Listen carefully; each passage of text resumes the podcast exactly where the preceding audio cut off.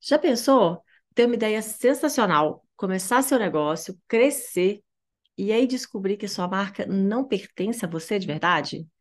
Sim, isso é possível e esse já é um grande motivo para você entender um pouco melhor como é que funciona esse negócio de registro de marca e tomar as devidas providências para proteger a sua marca. Por isso que hoje eu vou conversar com uma empreendedora que trabalha para proteger a sua marca e o seu negócio. Vamos saber como?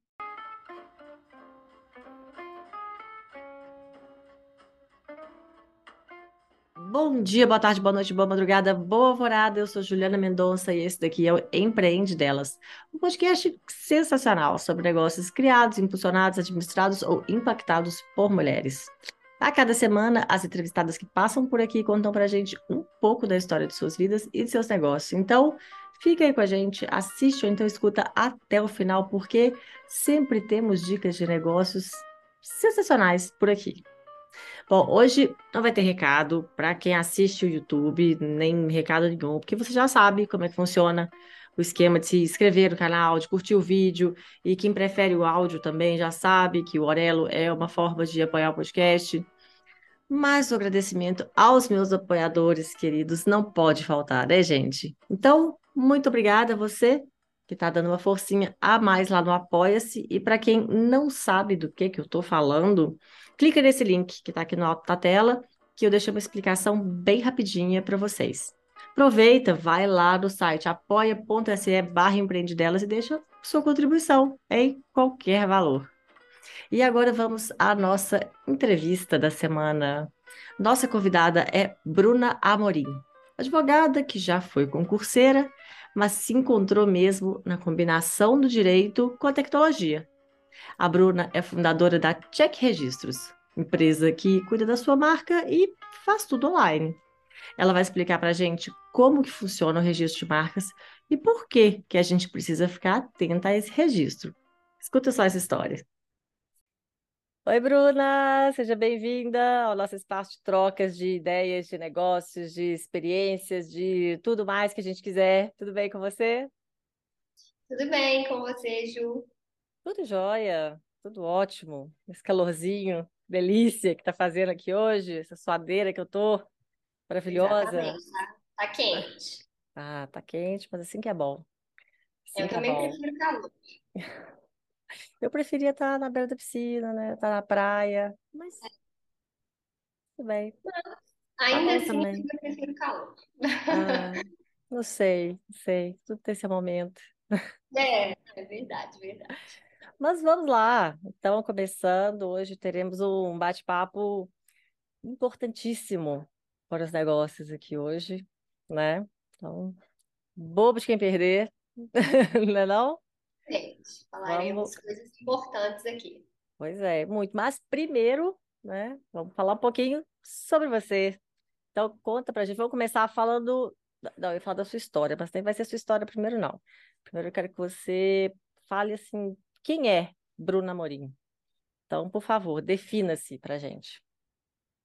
Primeiro, quero agradecer por estar aqui, estou super feliz de participar. É, eu sou a Bruna Amorim, sou advogada e fundadora da Check Registros, que é uma empresa especializada em processos de registro de marca.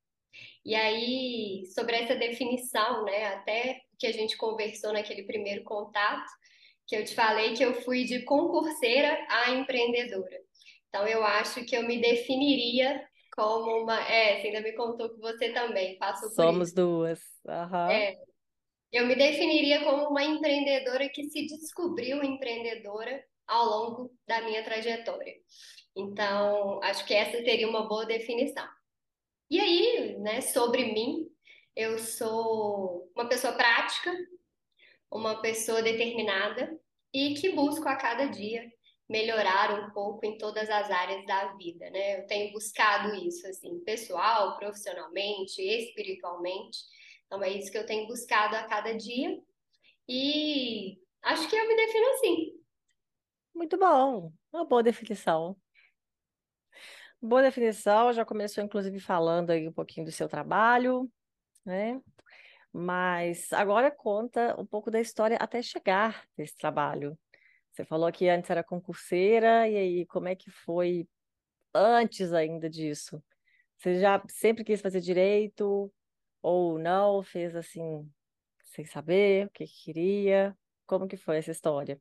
E depois o concurso também, né? Já fez para É, fazer exatamente, concurso? E aí, como é que foi? Eu fui até resgatar um pouco dessa minha história, né? Fiz até um resuminho aqui para eu me não me perder assim na cronologia. Fez uma linha do tempo. Fiz uma linha do tempo, fiz uma linha do tempo. Mas eu fiz o curso de direito, nunca foi algo assim tão certo para mim. Mas pensando hoje, eu acho, assim, não me imagino fazendo outro curso. Então, acho que foi uma escolha bastante acertada, assim. E eu costumo dizer também que o direito é um curso que, se todo mundo pudesse fazer, seria muito interessante, porque ele agrega muito conhecimento para a nossa vida pessoal também, para a nossa forma de lidar com as coisas. Então, eu senti que eu cresci muito, assim, não só fazendo o curso de direito, mas como pessoa é na minha forma de lidar, né, com as questões da vida mesmo. Então, eu acho que é um curso muito agregador em todos os sentidos. Mas você entrou Então, pro curso com quantos anos? eu entrei para o curso com, foi em 2000 e, peraí, 15 menos 5, 10. Entrei no curso com 19 anos. Mas era o curso que você queria, então. Você não tinha aquela É, certeza assim, mas você também não foi tentar outra é, não coisa, não. tinha, assim, eu, eu tinha muita certeza do que eu não queria, então, Hum. assim, é, todos os cursos, ah, medicina, são é, alguns cursos que eu jamais faria, E aí fui, digamos, filtrando, né, o que faria mais sentido para mim. Mas eu não tinha essa certeza de, nossa, meu sonho é fazer direito. Isso não. Mas e aí eu Mas sou do tinha, interior, você tinha parentes que tinham feito direito? eu tenho, tenho Ah, tios que tá. fizeram direito e aí tenho tios que são funcionários públicos e tenho tio advogados também. Três só na minha família. E aí depois eu tive uma prima e um primo da mesma faixa etária que eu, que também fizeram direito na mesma época. Uhum. É, mas eu sou do interior, eu sou de Lafayette, Conselheiro Ah, Lafayette. Lafayette. É, Lafayette, Lafayette, famosa Lafayette. Ah, já, já passou uma entrevistada aqui de lá. Sério, de É, Lafayette? aham, Ué, a Lu, esse episódio, eu quero saber Lu, quem que é. Luciana Gurgel, depois eu te mando. Ah, que legal. Muito legal a história dela. Ah, que legal. Então, é uma cidadezinha próxima aqui de, de BH, né? 100 quilômetros. E aí eu vim para BH para fazer o curso de Direito. Então, eu já eu vim para BH há mais de 15 anos. É, meus pais continuam morando lá até hoje. Então, eu vim fazer o curso de Direito. E aí, durante todo o meu curso, eu sempre tive em mente que eu faria concurso público. E aí eu fiz estágios em órgãos públicos, meu primeiro estágio foi na Defensoria Pública, e eu, de certa forma, fui trilhando aquele caminho mais para a esfera pública. Gente, eu Então, me vendo nessa história. Meu estágio foi no MP, no TJ, Tribunal do é, Júri. Tô, eu não, nunca fiz estágio em eu escritório. nunca fiz estágio em escritório de advocacia, Eu exatamente. só, eu só fiz é, para fazer Exatamente. concurso. É, porque na minha cabeça isso era algo certo, assim, eu não tinha aquele interesse em advogar, não me via empreendendo, nada disso. Então, Eu nem sabia o que que era isso. É, é, exatamente. Eu acho que naquela época também não era tão, né, assim, falado como é hoje. É, então, basicamente, quando a gente entra no curso de direito, a gente pensa duas coisas, né? Ou eu vou advogar ou eu vou fazer concurso público. E a maior parte das pessoas, inicialmente, acaba, né, indo para essa ideia do concurso público, e aí no decorrer do curso eu acho que é, muitas pessoas desistem, ou às vezes têm experiências em escritórios, e aí acaba mudando um pouco o caminho. Mas o meu, a minha ideia sempre foi concurso público. E aí, o meu último estágio, eu fiz um concurso da Justiça Federal para estágio, e foi o meu último estágio lá na Justiça Federal. Eu amava o trabalho, amava a minha rotina, eu trabalhava no gabinete do juiz, então eu achava assim, pronto, é isso que eu quero para minha vida. E aí, nesse, né, nessa fase assim final da faculdade, eu estava fazendo TCC em direito tributário, eu já estudando para a OAB, porque eu já fiz a OAB no nono período, e aí já comecei a estudar para concurso, concomitantemente à faculdade. E aí, depois que eu formei, continuei com essa ideia do concurso, né, de seguir aquilo que eu já tinha começado. É, estudei inicialmente um tempo, né, só estudei por um tempo, por pouco tempo, e aí eu percebi que a pressão era demais, então só estudar para mim não ia funcionar. Eu sou uma pessoa ansiosa, então eu entendi que para mim conciliar um trabalho e estudo faria mais sentido. E aí, nessa época, eu fui morar em Lafayette. Eu trabalhei na empresa do meu tio por dois anos e fui conciliando com o estudo. Então, até mudei minha carga horária lá. Então, a princípio, eu trabalhava o dia inteiro, e aí eu vi também que não ia funcionar, porque você ter uma carga horária de 8 a 6 e chegar e estudar para concurso é bem pesado. Mas tinha um concurso você... específico que você queria? Então, eu queria concursos de tribunais, é, notadamente o TRE que era ah, onde eu tinha trabalhado, e, né, mas eu, a minha ideia era fazer concurso TRT, TRE, TRF, é o concurso de analista de tribunais. Hum, tá. Então, aí trabalhei na empresa do meu tio por dois anos e continuei estudando. Só que na empresa do meu tio, né, as coisas foram acontecendo, eu cresci muito lá, aprendi muita coisa. Acho que foi uma fase de autoconhecimento também. Me descobri muito é, e acabei, acho que, né, vendo um lado meu que talvez eu não tivesse tanto conhecimento. Assim. Mas a e empresa aí, era de quê? É a empresa de tintas. E aí eu atuava no setor jurídico lá. Ah, então, algumas questões tributárias, algumas questões de direito, fui me envolvendo em algumas questões financeiras, é... e aí as coisas foram, foram fluindo. Só que eu sempre tive na minha cabeça que eu não queria morar em Lafayette, eu queria morar em BH. Eu amo morar em BH, eu, a minha vida sempre foi aqui, e desde que eu vim para BH, eu nunca me imaginei realmente voltando a morar em Lafayette, né? Exceto se fosse temporário, como tinha sido esse período que eu estava estudando. E aí, até assim, morar na casa dos meus pais era algo que me dava uma tranquilidade, tanto financeira quanto de, de organização, de, de tudo, né? Que quando a gente mora sozinha, a gente precisa realmente lidar com muito mais coisas. Então, de certa forma, vida lá. De gente grande que mata a gente. Exatamente. Então, de certa forma, lá eu tinha essa tranquilidade maior. Mas eu sempre amei BH, sempre amei minha vida aqui em BH e eu senti que eu precisava voltar. Onde que você estudou aqui? Qual faculdade? Eu na PUC Minas. Ah, eu comecei lá. É? Eu comecei, fiz um na... semestre, aí fiz outro vestibular e fui para Federal. Ah, que legal. Eu fiz na Praça da Liberdade. Ó, oh, pertinho aqui, gente. É, do lado. Uhum. Aí eu senti isso, que eu precisava e eu queria voltar para BH. E aí nisso é, surgiu a ideia de começar a advogar aqui. E aí eu, né, eu acho que hoje pensando assim, de certa forma, eu fui bem ousada. Eu já vim com o projeto de abrir um escritório aqui em sociedade com uma amiga. Realmente. É. E aí é a sala, inclusive, que a gente está hoje aqui. Foi o meu escritório anteriormente. Então, é, aí montei o escritório com essa amiga em sociedade, que era o Amorim Matias. E sem nunca ter feito um estágio em escritório. Sem nunca ter feito um estágio em escritório. Pô, legal. É. E aí eu fui buscar parcerias. Aí nessa época, é, eu formei em Direito na PUC, e aí comecei a fazer pós em direito tributário, aqui em BH, no CEDIM. E aí fui conhecendo pessoas, fui fazendo parcerias. Então, por exemplo, eu fiz parcerias com os meus professores da pós. É, fui, digamos assim, né? Ah, tentando fazer tudo aquilo que eu podia. Então, assim, indo a eventos, fazendo cursos, é, fazendo após, conhecendo pessoas, fazendo contatos, tudo isso. E as coisas foram encaminhando. Claro que não é fácil, não Mas isso fácil. na pós já, já tinha um escritório.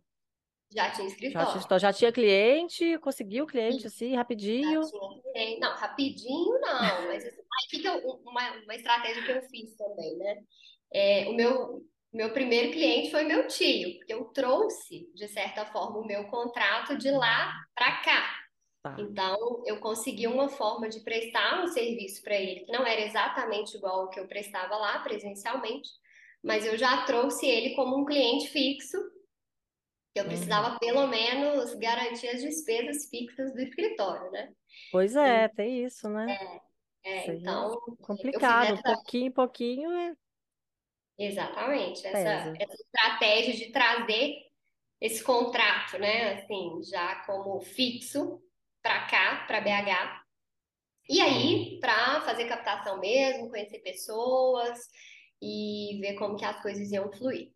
E aí, esse período do escritório foi realmente assim, é, esse período que eu não tinha tanta demanda de trabalho, então eu conseguia realmente me expor mais a eventos, a cursos, a conhecer pessoas, e ao mesmo tempo eu conseguia estudar ao mesmo tempo, conseguia pensar em outras coisas. Então eu Então estava você não chegou a procurar emprego em escritório, não. Você abriu o seu ali e ficou no escritório meu, estudando para concurso ainda. Isso, e a ideia era essa, tá? Eu vou continuar conciliando o- os estudos com o escritório. E aí, foi aí que eu tive a brilhante ideia de começar um Instagram para concurseiros. E Ah, aí, gente, que legal. E e aí? aí eu criei o Concurseira de Tribunais, que a ideia era é, compartilhar dicas realmente para quem estivesse estudando para os concursos de TRT, TRE, TRF, que eram os concursos que eu queria. Mas é um outro trabalho, né? O trabalho que eu digo assim, outro Exatamente. emprego, porque É, é muito é, trabalhoso. Quando a gente é, só não era acompanha Instagram ali, a gente acha que, ah, só, poxa, tranquilo e tal, mas É, dá exatamente. Eu não era, assim, a princípio, tão ativa, mas acabou que esse Instagram ele ganhou uma visibilidade. E aí eu pensei, poxa, preciso monetizar isso aqui. E aí, na época, eu fazia um curso de português aqui de BH. Hum. E eu comprei umas fichas, assim, de aquele papel, tipo uma cartolina, assim, pautado. Pois é, Que eu fichazinha de estudo mesmo. É, exato. Concurseira É, também, né? Concurseira para é, concurseira aqui, que a gente entende, exatamente. Aquelas Aham. fichinhas de estudo. E comecei a fazer resumos de português, muito visuais, assim, com bastante cor, né, de forma bem Sabe que eu acho que resumida. eu já vi isso no Instagram? Ah, continua, continua. Eu acho que eu já vi, da época que É, eu também aí, estudava. é, aí eu comecei a fazer isso, assim, né, fisicamente. E aí eu pensei, gente, vou passar isso pro computador, né, porque se eu quero é, vender algo online, não vai ter como ser um, uma- um produto físico. E aí eu fiz no Canva. Eu não tinha, assim, experiência nenhuma com Canva. Acho que eu nunca tinha usado, talvez. E aí comecei a fazer as fichas lá. Deu muito trabalho, porque aí eu fazia tudo assim, em cores diferentes. É, aí o retângulo, a seta, faz, né, tudo manualmente. ele visualmente agradável, assim, né? Visualmente agradável, Aham, exatamente. E, e aí, assim, deu trabalho, mas ao mesmo tempo eu estava estudando. no aham. momento que eu estava construindo aquelas fichas. Então, ok, para mim fez sentido. E aí eu fui vender essas fichas no Instagram do Concurseiro de Tribunais. E aí é, foi um dos meios que eu monetizei o Instagram. E aí depois disso, é, na época, eu havia feito um cursinho de um curso online do Rio, que é o curso ênfase, eu acho que ele existe até hoje. Hum, também fiz o aí, ênfase. você fez o ênfase? Fiz. Nossa, a história tá muito parecida, Ju. É, tá. Gente, todo mundo. Aham. E aí eu fiz uma parceria com eles para fazer divulgação no Instagram, e aí eles me deram um curso de analista, que na época era um curso caro, e aí eu fiz essa permuta, né? É, E aí, assim, é, eu acho que com esse Instagram eu percebi o poder da internet. Aí eu acho que acendeu uma luzinha assim, poxa, eu posso então criar coisas na internet. E tá, e A ficou internet é assim, irresistível. Quando a gente tem esse é. clique assim, você fala, nossa. Exatamente. Porque você enxerga que realmente é um mundo de possibilidades, É. né? E aí eu, né, fiz várias coisas. Então, assim, eu tinha lista de e-mails das pessoas que cadastravam, eu compartilhava resumos, às vezes resumo de livro. É, eu gerava valor para essas pessoas também, evidentemente. E aí, concurseiro compra mesmo. Compra. Te falo Exatamente. que por mim, aí, porque eu estudava, tinha um resumo, tinha algum material que pudesse lhe facilitar a minha vida, eu comprava mesmo. Facilitar, É. exatamente. exatamente. Então, e aí eu percebi isso é, com esse Instagram. E aí, nesse período também, com o escritório, eu sempre falo que eu sempre fiz várias coisas ao mesmo tempo. E aí, Eu também. eu nunca faço uma coisa só. Então, eu tô com o escritório, mas eu estava estudando e criei o Instagram. E aí, eu tô sempre, tô sempre em movimento. E aí, nessa, nesse período também, eu tive contato com a área de registro de marca. E aí, foi nessa fase também que surgiu a ideia da Check, que é uma empresa online de processo de registro de marca.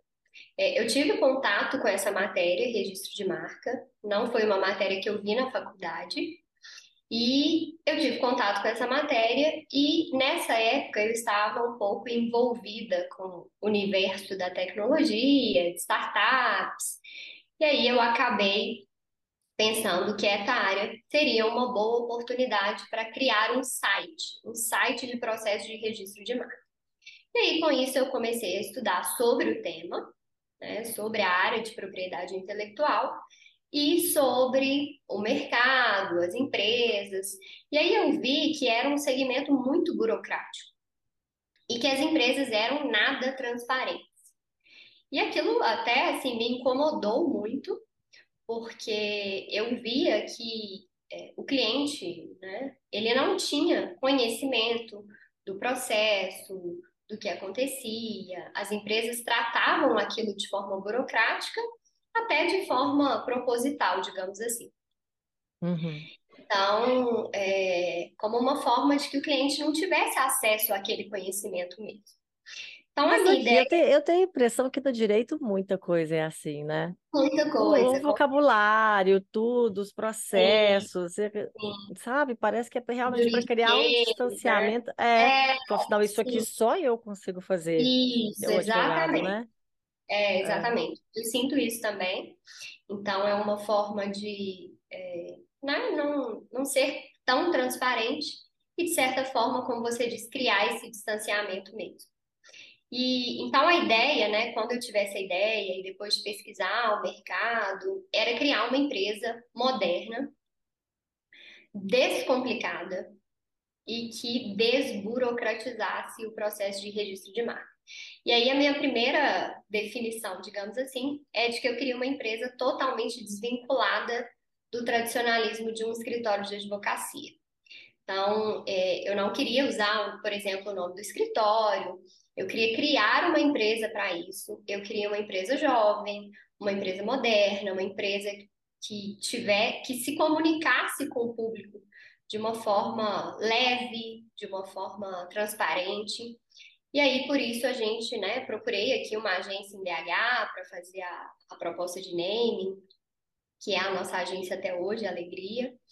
É, e aí elas criaram o nome Check pra gente. E aí fizemos o site, fizemos a identidade visual, tudo, e começamos, né? Mas antes disso, assim, né? Antes de, de criar a empresa em si. Quando eu tive essa ideia, pesquisei, é, eu cheguei, comecei a desenhar o site, como seria o site.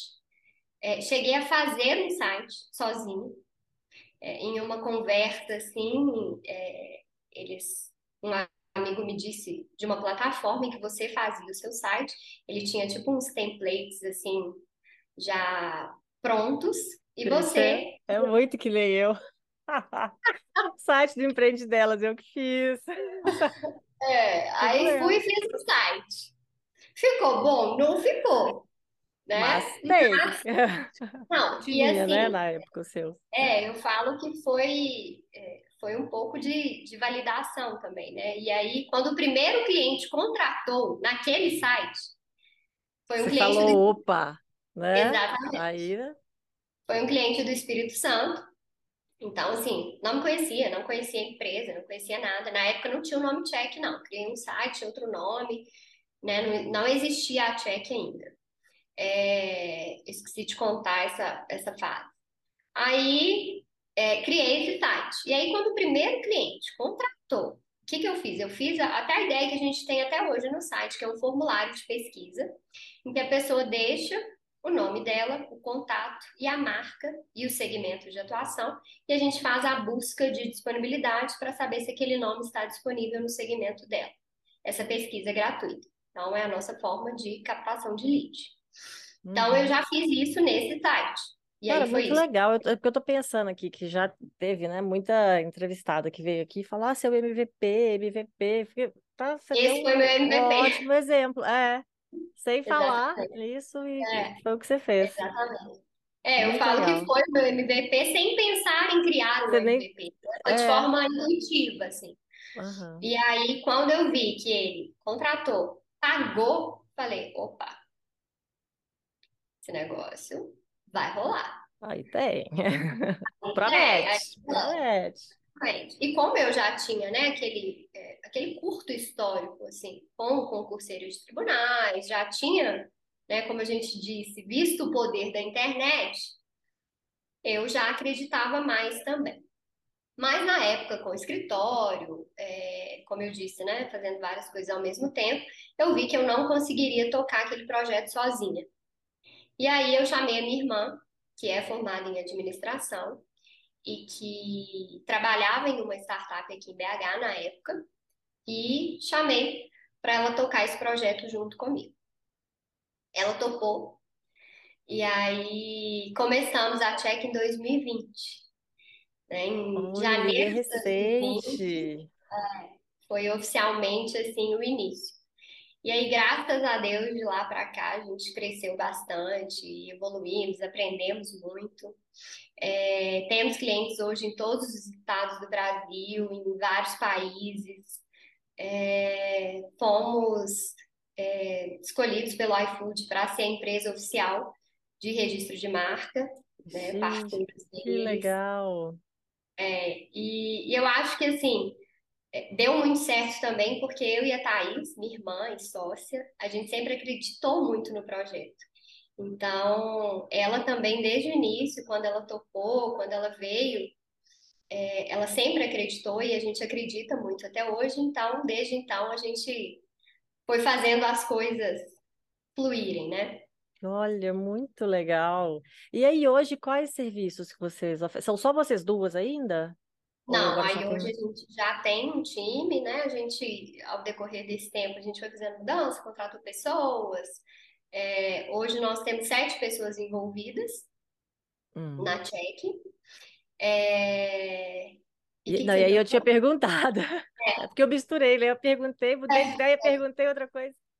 É, o que que a, que a Check faz exatamente hoje? É, É porque você então, falou do o registro, mas aí É, o que é o mais? processo de registro de marca mesmo, como um todo. Então, a gente faz desde a pesquisa de disponibilidade para saber se o nome está disponível ou não, protocolo no INPI e acompanhamento de todo esse processo. O processo no INPI, ele é, se assemelha um pouco a um processo judicial, só que é um processo administrativo no INPI. E aí, mas ele, é, né, pode, podem ocorrer várias coisas no curso desse processo, como apresentação de uma oposição, e aí existe a necessidade de apresentar uma manifestação à oposição, ou o processo pode ser indeferido e a gente tem que recorrer. Então, a gente cuida de todo, de todo esse trâmite do processo, né? De todas as petições no curso do processo, recurso, notificação extrajudicial, contra-notificação extrajudicial, mas a gente não atua na esfera judicial. Nosso foco é a esfera administrativa no INPI e a esfera extrajudicial, para envio de notificação, contra-notificação e coisas E assim. aí, e aí vocês trabalham só com o registro de marca mesmo, ou patente, modelo de Não, utilidade só também, só a marca. de marca no INPI. Hum, entendi, É o nosso, entendi. o nosso foco. Muito bom, muito bom. É, mas então me conta, para quem ainda está assim, né, é, se perguntando aí, ah, mas vou registrar a marca, isso não faz falta, né? Então explica para a gente qual que é a importância de se registrar uma marca. E se é Tá. essencial assim mesmo, né? Essencial, que- por que que precisa disso? Essencial e urgente, porque o dono da marca é quem registra primeiro. Então, muitas pessoas não têm esse conhecimento e às vezes acham, por exemplo, ah, mas eu já uso a minha marca há 10 anos. Ah, mas eu já uso a minha marca há 20 anos. Não importa o tempo de uso da sua marca. Se alguém fizer o registro no INPI, no mesmo segmento de atuação que o seu, a prioridade é daquela pessoa. Evidentemente tem um prazo ali de exceção, que é o direito de precedência, que você pode alegar caso você veja que a pessoa deu entrada no processo, você consiga apresentar uma oposição dentro do prazo. Então, assim, são casos muito excepcionais, não dá para contar com isso, até porque a gente nunca sabe quando alguém vai dar entrada no processo de registro. Então, hoje, é, como o registro também ele tem validade nacional, é, eu posso utilizar uma marca aqui em BH, por exemplo, e outra pessoa utilizar em outro estado e dar entrada no processo de registro. E aí eu não poderei mais utilizar a minha marca porque a proteção ela é, é âmbito nacional. Então, a importância do registro é você garantir que, que aquela marca que você usa é de fato sua. Porque sem o registro ela não é sua. Então, você pode perder a qualquer momento é, qualquer pessoa pode dar entrada no processo de registro, e isso pode ser, pode acontecer a qualquer tempo, e você vai precisar parar de usar a marca, porque você estará violando o direito de marca dela.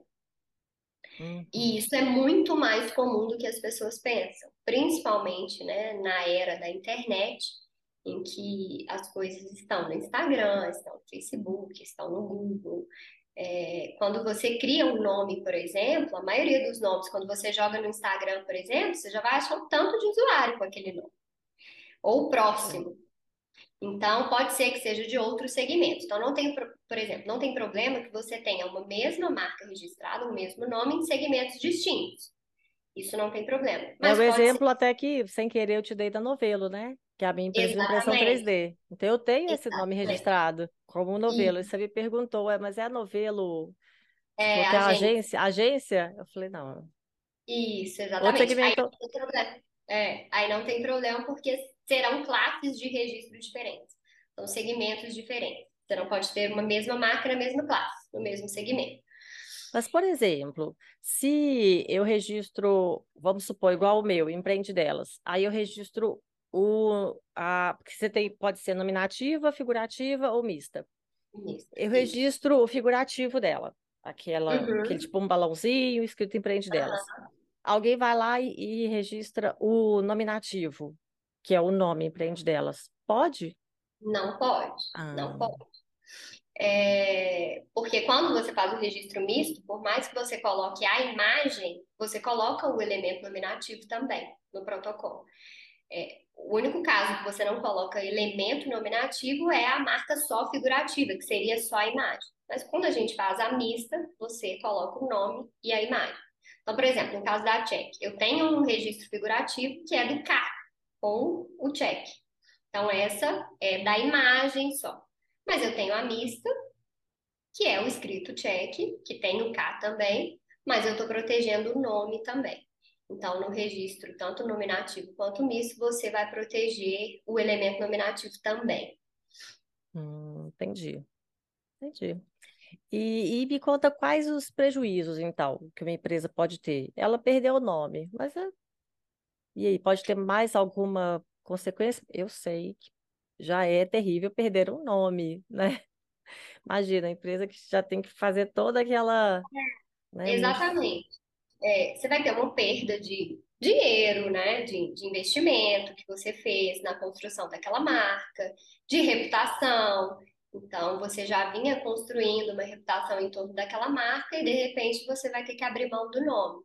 Então, é, não é algo positivo para os seus clientes, para o seu público, né? Essa troca de, de nome, assim. É, mas aí é um prejuízo, assim, de mercado, né? Eu não, não é tenho um prejuízo. prejuízo. Mas, além disso, você pode ser, é, você pode ter a exigência de pagamento de indenização também. Porque quando você está utilizando uma marca que já é registrada, você está violando um direito de registro de marca, que tem previsão e proteção legal.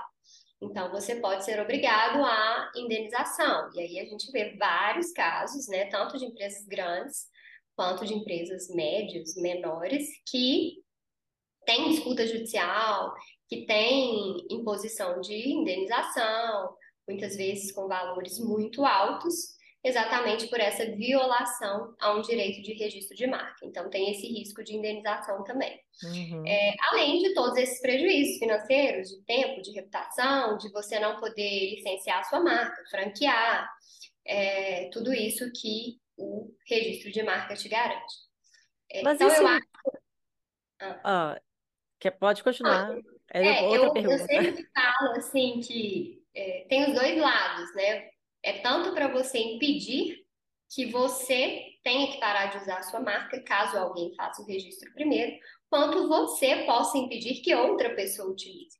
Porque é claro que ninguém quer outra pessoa utilizando a reputação e o nome que você construiu com a sua marca. Então, assim, imagina, eu é, utilizo o nome Check desde 2020, eu já tenho reconhecimento, eu já tenho público, eu já tenho uma autoridade em torno da minha empresa. Então, eu não quero que ninguém utilize esse nome. Quando eu tenho registro, eu posso notificar aquela pessoa. E a gente já fez isso, por exemplo, a gente já teve uma empresa que copiou não só o nome, como a logo, assim, muito parecida. Gente, que discretos. E aí você pode notificar essa empresa a parar de usar. Então, eu sempre falo que é isso. O registro, ele te assegura dos dois lados, tanto para que você não perca a sua marca e pare de usar, quanto para você impedir que outra pessoa utilize a sua marca. Uhum. Mas e se o meu negócio tem o meu nome? E aí, eu tô garantida ou não? Aí alguém pode registrar também, mesmo sendo meu nome? Boa pergunta. Essa é uma dúvida muito comum. As pessoas acham que, como utilizam o próprio nome, não há necessidade do registro. Mas o próprio nome também precisa, precisa ser registrado. Por quê? Ele é um registro como de outra marca qualquer. Porque você pode ter uma outra pessoa com o mesmo nome que o seu, que vá utilizar como marca. Então, assim, para ficar mais claro, né? A gente teve um caso recente aqui na Tchek de uma arquiteta que utilizava o próprio nome como marca. E aí ela começou a receber contato de clientes, mas eles estavam procurando outra arquiteta o mesmo nome. E aí ela foi pesquisar e viu que de fato existia essa arquiteta, era o mesmo nome, e que os clientes estavam confundindo. E aí ela tinha feito o registro com a gente e perguntou se ela podia fazer algo para resolver aquela situação. E aí a gente orientou que ela poderia fazer o envio de uma notificação extrajudicial, demonstrando o direito de registro dela e exigindo que a outra arquiteta parasse de utilizar o nome como marca. Então, assim, evidentemente que, ah, eu vou trocar meu nome. Não. Você, Pois você não vai é. É, é isso eu é pessoas complicado. associam a isso. É, É, é o meu nome. Não, o seu nome, ok. Mas como marca, se é. caso tenha outra pessoa utilizando e ela tenha um registro, você não pode usar no mesmo segmento. Então, no caso delas, elas tinham o mesmo nome e era o mesmo segmento. As duas eram arquitetas. E a Uhum. nossa cliente, ela tinha feito o registro na classe de arquitetura. Então, a gente mandou a notificação, é, com o protocolo do processo, com o certificado dela, demonstrando o registro na classe de arquitetura, que é a classe 42 do INPI, e pedindo que ela é, alterasse a marca, que é o nome dela. E aí ela teve que mudar tudo, é, mudou site, mudou Instagram. Nossa. E aí, como ela não podia mais usar o próprio nome, ela teve que criar um, um outro nome, né? Uma outra marca. Uhum. E aí foi até interessante que ela criou uma outra marca, e quando a gente foi pesquisar, a marca que, o nome que ela criou já tinha registro no INPI. E aí eu falei, gente, meu Deus, a pessoa passa por isso e não aprende. Porque, gente, a primeira coisa que você precisa fazer é ver se aquele nome está disponível. É. E como ela já tinha passado, né, por isso, ela teve que mudar tudo. É... Mas aí, às vezes, é falta de conhecimento também, né? Às vezes ela procurou, é, sei ser. lá, só num site, site assim, num domínio, porque tem essa confusão também, né? De domínio com confusão. o registro do INPI. De achar que é, porque tem, tem o site, é, tem essa confusão com o registro de domínio. E tem uma outra coisa também, que alguns profissionais, às vezes, que fazem identidade visual ou fazem proposta de name, às vezes eles fazem uma busca no INPI, mas é não é uma busca muito avançada.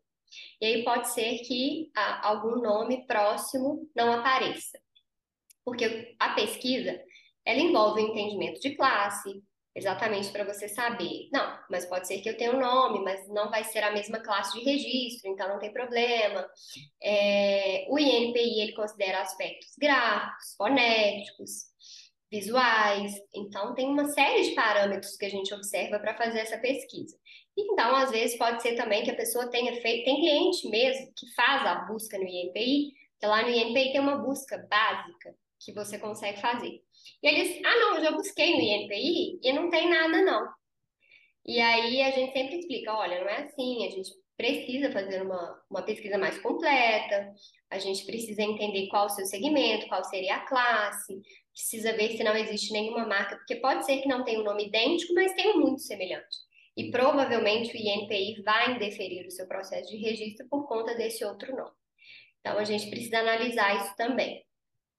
É, mas aí, o caso dessa arquiteta, é, eu sempre uso como exemplo do registro do nome próprio, e a gente já teve outros casos assim, para explicar essa questão. Então, é, geralmente, né, profissionais como médicas, nutricionistas, arquitetas, advogadas, que utilizam o próprio nome, elas também precisam registrar para não correr esse risco.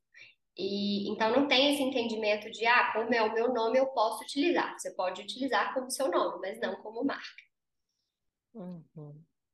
Esclarecido. Esclarecido. Muito bom, muito bom. Então, quem que pode registrar exatamente? A própria pessoa pode chegar lá e registrar? Ou não? Tem que ser alguma empresa? Tem que ter CNPJ, MEI? Como que funciona? É, você pode fazer o seu próprio processo no INPI como titular do registro ou pode fazer por meio de procurador. Eu não aconselho a fazer sozinho, é, aconselho procurar um profissional, uma empresa especializada, exatamente porque o processo ele tem muitos detalhes, como essa questão da classe, a questão da pesquisa, a questão da, da forma do registro, é, né, alguns parâmetros do INPI, é, aquilo que não pode ser registrado como marca. Então, por exemplo, às vezes a pessoa faz um registro com slogan, slogan não pode ser registrado. Então, se você coloca um slogan na sua marca, o seu processo vai ser indeferido. Se você faz o processo, por exemplo, em uma classe errada, é a mesma coisa de não ter o registro, porque você não protege no seu segmento de atuação. E essa questão de classe, ela às vezes é um pouquinho complicada. A gente tem classes de produtos e classes de serviços. Então, pode ser que você tenha que fazer em mais de uma classe, se você tiver um produto e um serviço, ou mais de um serviço. Então, a gente precisa enquadrar corretamente qual seria ou quais seriam as classes. Então, o ideal é que você tenha alguém especializado da área para te ajudar nesse processo. Além disso, ele exige um acompanhamento durante todo o curso do processo. As publicações do INPI são semanais, então, caso você perca algum prazo, o seu processo será arquivado e você precisará começar o processo do zero. E aí, o que, que já aconteceu várias vezes aqui na Check?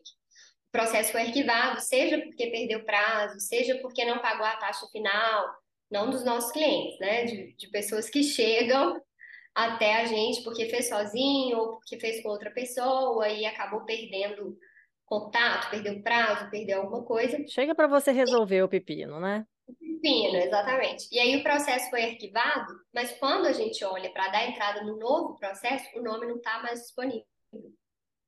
Porque Hum, nesse intervalo alguém protocolou um novo processo de registro. Então, assim, é muito sério esse acompanhamento, exatamente para evitar qualquer risco do processo ser arquivado. É, e aí, além disso, caso o processo sofra uma oposição e você precisará apresentar uma manifestação, ou se for indeferido, ou se tiver um processo de nulidade, enfim, qualquer eventualidade que acontecer no processo, é interessante que você tenha alguém especializado na área para te orientar ali naquelas questões. ah, para mim o pior é o acompanhamento mesmo. Ter que acompanhar é é, terrível. exatamente, e como as publicações são semanais, é, você precisa acompanhar toda semana. E a revista do INPI, que é onde saem as publicações, não é de fácil acesso, de fácil busca, sim. Então, o ideal é contar com alguém para fazer isso realmente e focar no seu negócio. É, sobre o. CPF e o CNPJ. O processo de registro pode ser feito no CPF ou no CNPJ, e aí o CNPJ pode ser MEI, microempresa, empresa de pequeno porte, inclusive essas empresas, esses registros feitos por pessoa física, MEI, microempresa ou empresa de pequeno porte têm desconto nas taxas do INPI. Então, é, tanto para iniciar o processo, quanto a taxa de concessão, quanto todas as taxas do INPI, elas possuem desconto para esses tipos de empresa. A questão do CPF e do CNPJ, algumas atividades exigem que o registro seja feito no CNPJ, que é basicamente as atividades que a lei exige que você tenha um CNPJ para exercer. Então, como a lei diz que o titular do registro é aquele que exerce legalmente a atividade, se aquela atividade exige que você tenha um CNPJ, você precisará fazer o registro no CNPJ. Caso contrário, você pode fazer o registro no seu CPF sem nenhum problema. Depois, né, se eventualmente você fizer a abertura de um CNPJ, você pode transferir do seu CPF para o seu CNPJ. Ou se fizer alteração de CNPJ, você pode fazer a transferência também entre CNPJs. Né? Você pode mudar essa titularidade do registro ali ao longo do, do curso dele. Uhum. Ok. E agora, voltando um pouquinho na parte que a gente já falou do, de domínio. Se eu tenho a marca registrada, a minha marca, o nome é só meu, e aí é, o domínio já está registrado, já é de alguém. Eu posso usar essa titularidade, né? Posso já ser dona da marca para, de alguma forma, exigir aquele domínio, porque não vão poder usar aquele nome. Tem alguma Sim, relação? tem relação, porque é, o único registro que de fato dá a titularidade, né, a propriedade sobre aquele nome é o registro no INPI. O registro de domínio, ele não concede essa propriedade sobre a marca. Então, o que de fato dá a exclusividade é o registro no INPI. Só que aí, no caso, a gente precisará analisar se a marca é do mesmo segmento de atuação, que aí pode ser aquela questão. Ah, utiliza o domínio com o meu nome, mas é outro segmento de atuação. Se for do mesmo segmento e o mesmo nome, ou um nome muito próximo, sim, você pode alegar o seu direito de marca também para o registro de domínio. Mas aí não necessariamente eu vou ter o domínio, né? A pessoa pode continuar com o domínio, mas não usar, né? Ou não. Ou eu posso reivindicar aquele domínio e falar, não, esse domínio é meu. Eu que vou Não, pagar esse então, domínio. se ela, é, se ela estiver violando o seu direito de marca. Então, por exemplo, é, ah, ela está utilizando aquele domínio no mesmo segmento de atuação que o meu, por exemplo, registro de marca. Ela criou um site para aquele segmento e está utilizando o mesmo nome que o meu. Por quê? Porque pode ser que ela tenha o domínio, mas ela utilize para um segmento totalmente distinto do seu. E aí você não vai conseguir reivindicar aquilo, porque o registro de marca ele protege dentro do seu segmento de atuação. Mas se for no mesmo segmento do seu, ela estará violando o seu direito de marca, Hum, sim, sim. entendeu? Acho que eu entendi. Apesar de Se ser diferente, está relacionado, né? Está relacionado. Tudo está relacionado, na verdade, porque uhum. como que dá a exclusividade de uso do nome é o registro no INPI, ele afeta tudo, o registro de domínio, ele afeta o arroba do Instagram. Então, tem muita gente que pergunta isso, né? Também é a mesma situação, tem que avaliar. Se aquele arroba do Instagram, ele é utilizado é, por uma marca do mesmo segmento do seu, ou de um segmento muito próximo, que seja abrangido pela mesma classe de registro que o da sua marca, você pode reivindicar isso também. Hum, tá, e aí eu consigo impedir o uso, então, no Instagram. Exatamente. Um nome igual ao meu. É, tem um processo. Eu achava que Instagram era terra sem lei, que botava lá Não. um underline na frente, tava valendo. É, porque tudo você tem que pensar sempre assim, independente do, do local, né? Se é registro de domínio, se é arroba de Instagram, é, né? A origem é o nome de uma marca. Então, e aí por isso é importante é, ver isso, né? Se a pessoa utiliza aquilo ali como marca, seja no registro de domínio ou seja no Instagram, aí ela está violando o seu direito de registro de marca. Mas se ela não usar se ela usar em um outro segmento totalmente distinto, ela não estará violando o seu direito. Então, na verdade, é isso. Sim, tudo estará relacionado à é, violação ou não do seu direito de registro de marca. Uhum. Boa, boa. E quanto tempo que dura o registro do nome? O processo, desde o protocolo até a finalização, dura em média de 6 a 12 meses. Então, hoje um processo é muito mais rápido do que já foi um dia. É, ele já, né, o processo no INPI antes durava 36 meses, 24 meses. Então, hoje é muito mais rápido. É. Uhum. é. Mas o que eu sempre falo, o mais importante é a data do protocolo, porque a partir do momento que você inicia o processo no INPI, você passa a ter prioridade sobre aquela marca. Então, mesmo que o processo dure de 6 a 12 meses, você passa a ter prioridade a partir da data do protocolo. Hum, mas aí é o processo. E o é, direito é em si? Processo. Isso. Aí, depois que o seu processo for concedido pelo INPI, o registro tem validade de 10 anos. E aí você pode renovar por mais 10 anos, bastante que você pague uma taxa de renovação ao INPI, você renova por mais 10 anos, e aí você pode fazer isso sucessivas vezes enquanto você utilizar a marca. Só pagar uma taxa de renovação ao INPI, não precisa começar um processo do zero. Então, de 10 em 10 anos. Muito bom. Bom saber. Bom saber. Então, agora aqui, o que você acha? Vamos passar já para as nossas dicas de negócios? Vamos lá? Vamos. Então, vamos. Então, uma dica para os ouvintes, para quem quer trabalhar com registro de marca, ou para quem quer dar um novo rumo para a vida aí, para quem é concurseira, como nós aqui, que mudamos aí o rumo. é. O que, que você Olha, diria? Eu acho que para quem quer atuar na área de registro de marca, estudar o tema, né, estudar a matéria e atuar da forma mais correta e transparente possível. Isso já será assim um grande diferencial em relação à maior parte das empresas do segmento, infelizmente. Existem é, muitas empresas que é aquilo que a gente falou, né, de tem o objetivo realmente de burocratizar, de gerar esse distanciamento, de não é, oferecer, né, não acessibilizar o conhecimento mesmo, até como uma forma de agir de má fé. Então, o que, que tem acontecido muito, assim? E se você já registrou marca, se você conhece alguém que registrou, com certeza você, a pessoa vai te falar, você vai saber que ela começa a ser bombardeada com e-mails, com é, atualização do processo, com boletos. Nossa, boletos, gente, se eu fosse é. pagar todos os boletos que chegam para mim, Exatamente. Tava pobre, pobre. Todo dia chega um boleto. É, é. Então, isso acontece muito nesse segmento.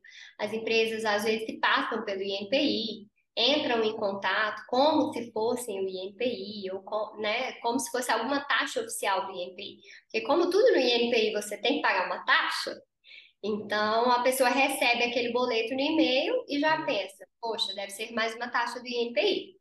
É, então, a margem para muito golpe. Exatamente. Então, infelizmente, tem acontecido muitos golpes nessa área. Então, para quem quer atuar nessa área, ser correto e transparente já é um grande diferencial. E para uhum. quem quer dar um rumo novo na vida, eu acho que a minha dica é, é participar de eventos, palestras, fazer cursos, conhecer pessoas, se conectar com pessoas. Que é, isso foi algo que eu fiz desde o início e eu costumo falar que assim nunca eu fiz né, nada disso que eu fiz foi em vão. Então eu sempre sempre né, tive algum contato que depois se transformou numa parceria, ou eu ouvi algo em um curso ou uma palestra que virou um insight. Então, eu acho que quanto mais a gente se expõe a essas coisas, é maior a probabilidade de insights e de oportunidades. Então, eu acho que. E até para abrir um pouco a mente, realmente, é, do que a gente quer, do que faz sentido. Por exemplo, né, na, no meu caso, de eu tive acesso à internet e isso me abriu um mundo de possibilidades e eu vi o que eu podia fazer. Isso me fez entender um pouco mais do meu perfil. Então, é, quando eu fui, né, por isso que eu falei que eu sou uma empreendedora que se descobriu empreendedora, porque eu vi que era algo muito mais relacionado ao meu perfil pessoal. Eu sou uma pessoa comunicativa, eu sou uma pessoa é, muito de muita execução, então, que é aquilo de tem que fazer um site, eu pego e faço site. É, tem que criar um Instagram? Vamos criar um Instagram, vamos fazer. Eu sou muito assim. E o concurso público, eu fui percebendo também que ele não era muito alinhado ao meu perfil. Assim, né? É, é. é eu acho que, é, em, empreender não é para todo mundo e concurso também não é para todo mundo. Não é, é só achar que você vai estudar muito, tá, vai passar, eu acho que não é por aí. É, e até né, depois do concurso também, a forma de trabalho, a perspectiva, né, tudo que envolve o concurso público mesmo. Então eu percebi também que o empreendedorismo ele fazia mais sentido para o meu perfil. E eu acho que eu só consegui enxergar isso por isso, assim, porque eu participei de, de muitas coisas, conheci muitas pessoas, fiz muitos contatos, fui a muitos eventos e isso foi abrindo a minha mente. Então, eu, a minha dica para um novo rumo seria essa. Então, assim, então, hoje em dia você não estuda mais para concurso? Tirou o concurso da cabeça mesmo? Tirei, tirei totalmente e agradeço por ter mudado o rumo. É, eu sempre falo assim que hoje, né, assim, eu sou muito melhor do que eu estaria no concurso público em vários aspectos. Então, graças a Deus, eu fiz uma escolha acertada. É, estou, sou muito realizada hoje com o meu trabalho, com a minha vida. Então, não tem mais nada de concurso público. E não pretendo. E, e para concurseira perdida, o que, que, você diria? Tá perdida lá, não sabe nem que concurso que faz, só que algum concurso. Ou então parar de fazer concurso. Só não sabe, né? Tá perdida que, que você acha? É, eu acho que a primeira coisa é pensar que realmente o concurso público faz sentido para ela. E aí eu acho que é isso que a gente falou, de pensar não só no profissional, mas no lado pessoal também. A nossa escolha profissional, ela precisa estar muito alinhada ao nosso perfil pessoal e ao que a gente quer para a nossa vida. Então, acho que primeiro é parar e pensar se aquilo de fato faz sentido. E se fizer, eu acho que não existe outro caminho que não seja a disciplina e colocar aquilo como objetivo de vida e colocar toda a energia naquele projeto. Porque... A disciplina e um trabalho mental também, né? Porque exatamente. o desgaste é gigantesco. É, exatamente. Trabalhar bastante a mente, porque realmente não é fácil, como eu disse, né, no início. Quando eu estava só estudando, eu acho que a pressão é muito maior. Então, para mim, por exemplo, não funcionou. Eu quis estudar e trabalhar ao mesmo tempo, porque realmente a parte psicológica é, assim, bem difícil, bem difícil. É o que você disse, não é só estudar. Você tem que ter uma preparação psicológica realmente diferenciada. É. Eu não tive. É, é, é difícil, é difícil. Não. Eu, por exemplo, tenho dificuldade de, por exemplo, como eu sou muito de execução, eu gosto de executar e ver os resultados. E no concurso, né, você tem que investir muito tempo, muita energia, muita dedicação sem ver o resultado por muito tempo. Porque o resultado é você passar no concurso. Então, pode ser que você estude por um, dois, três, quatro anos, até sair o concurso que você quer, ou até você ser aprovada. Então, para mim, para o meu perfil, eu tenho dificuldade com isso. Eu gosto de, é, né, de, de ver resultados. De validar ali o seu esforço, né? Isso, exatamente. É. exatamente. É. Pois é, e até porque às vezes você fica naquela pressão de que aquele concurso específico, quando ele finalmente sai, é tudo ou nada, né? Uhum, é tudo ou nada. E aí Como é, é uma você... pressão. É, e aí você pensa, é o dia da prova ainda. Você não tem nem, assim, segunda chance. Então é. é muita coisa envolvida. E aí tem, assim, né, como, como você estará no dia da prova, tem a questão da banca, tem, tem muita coisa envolvida. Então pode ser que você se prepare muito é. e aí o curso muda o formato, muda a banca, ou acontece alguma coisa, tem muitas variáveis envolvidas. Tem, e... tem um fator sorte, querendo ou não. Tem um fator porque... sorte. Tem, tem fator outros candidatos. Você estudou, é, pois é. Tem, tem, tem, é. sim, Tem os outros candidatos também, que às vezes você estuda, sei lá, às vezes você não estudou, mas ninguém estudou lá, tá todo mundo pior que você. É, tem muita... Ou ao contrário, né? Mas enfim, então é, é são várias. É, é complicado, complicado. Mas então agora vamos para as nossas dicas culturais. Então, uma dica de é, filme, série, livro, música, alguma coisa, um, um, vídeo no YouTube, uma coisa que te Olha, inspirou e que você acha que pode inspirar quem está escutando. Eu pensei em um livro que eu li há um tempinho, que é O Jeito Disney de Encantar os Clientes.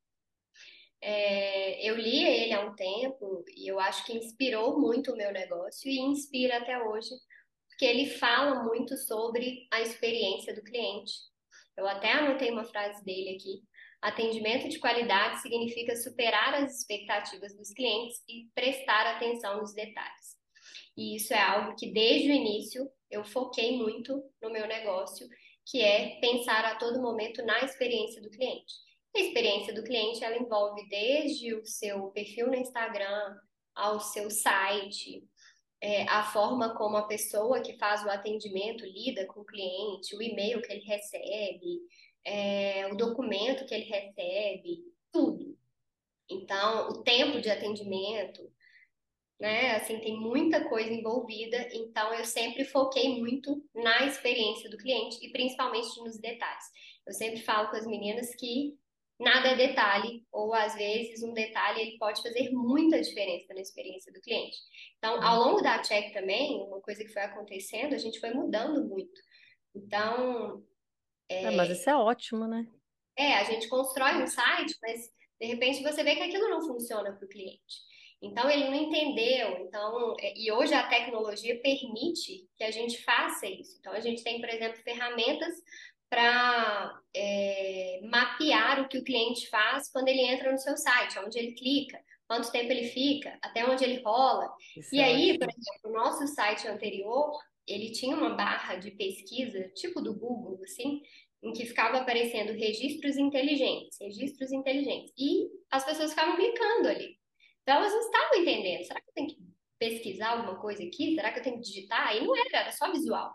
Uhum. Então eu falei, não, não precisamos mudar. E aí a gente foi fazendo, evidentemente, testes. A gente faz teste AB, né, para ver o que funciona mais, qual página converte mais, e as pessoas entendem mais. E aí a gente foi alterando tudo. Então, a ah, comunicação por e-mail. Ah, não, o cliente quer receber esse tipo de comunicação pelo WhatsApp, porque para ele é mais fácil, porque ele vai ver de forma mais rápida, ele consegue responder, não corre risco de ir para o spam, enfim. Uma série de coisas que a gente foi mudando, é, percebendo que fazia mais sentido para o cliente, né? Tentando melhorar a experiência dele como um todo.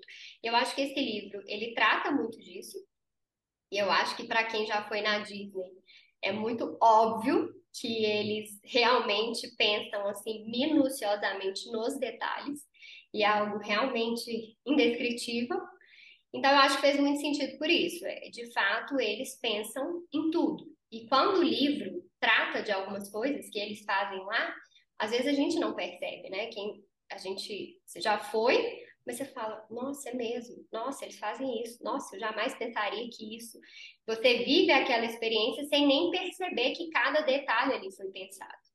Então, eu acho assim que para qualquer negócio é um livro bem legal. Precisando de. Né? Tô precisando ler esse daí, porque acho que é a terceira, terceira pessoa que indica ele aqui. Fala, é? Tenho quase certeza. É. Ah, E eu não, não peguei. E é uma leitura muito fácil, é um livro curto, é bem Acho que é porque eu assim. nunca fui, nunca fui à Disney, então. É, eu, eu confesso que para quem foi faz mais diferença exatamente por isso, porque você consegue enxergar. Eu, por exemplo, sempre fui é, uma pessoa que pensava, não, Disney, não tenho vontade de ir. Não, não, nossa, É, Disney. E, e Ju, quando você chega lá, realmente você fala, é,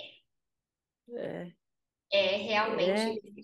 E aí, né, eu Eu só acho que imagino fila na minha frente. Eu só imagino é, fila, muita comida fila. ruim, É, tem muita fila, menino reclamando do meu lado. eu- Não, Ju, mas eu, Aí, eu acho que é isso, assim, é realmente você ver uma experiência, assim, pensada em cada detalhe. É surreal, é surreal. E aí, e aí o que eu pensava a todo momento também era assim, meu Deus, como isso tudo funciona, assim? Porque é tão, sabe, assim, é tão gigante, é tão grande, as coisas são tão no detalhe é. Que... começando a me deixar curiosa.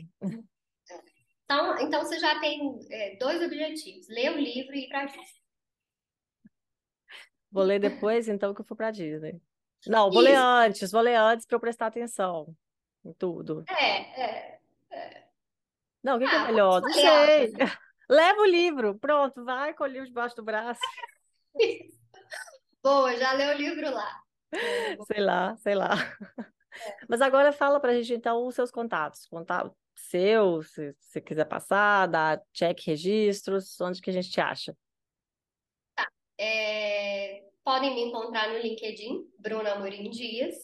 O Instagram da Check é o arroba Check Registros.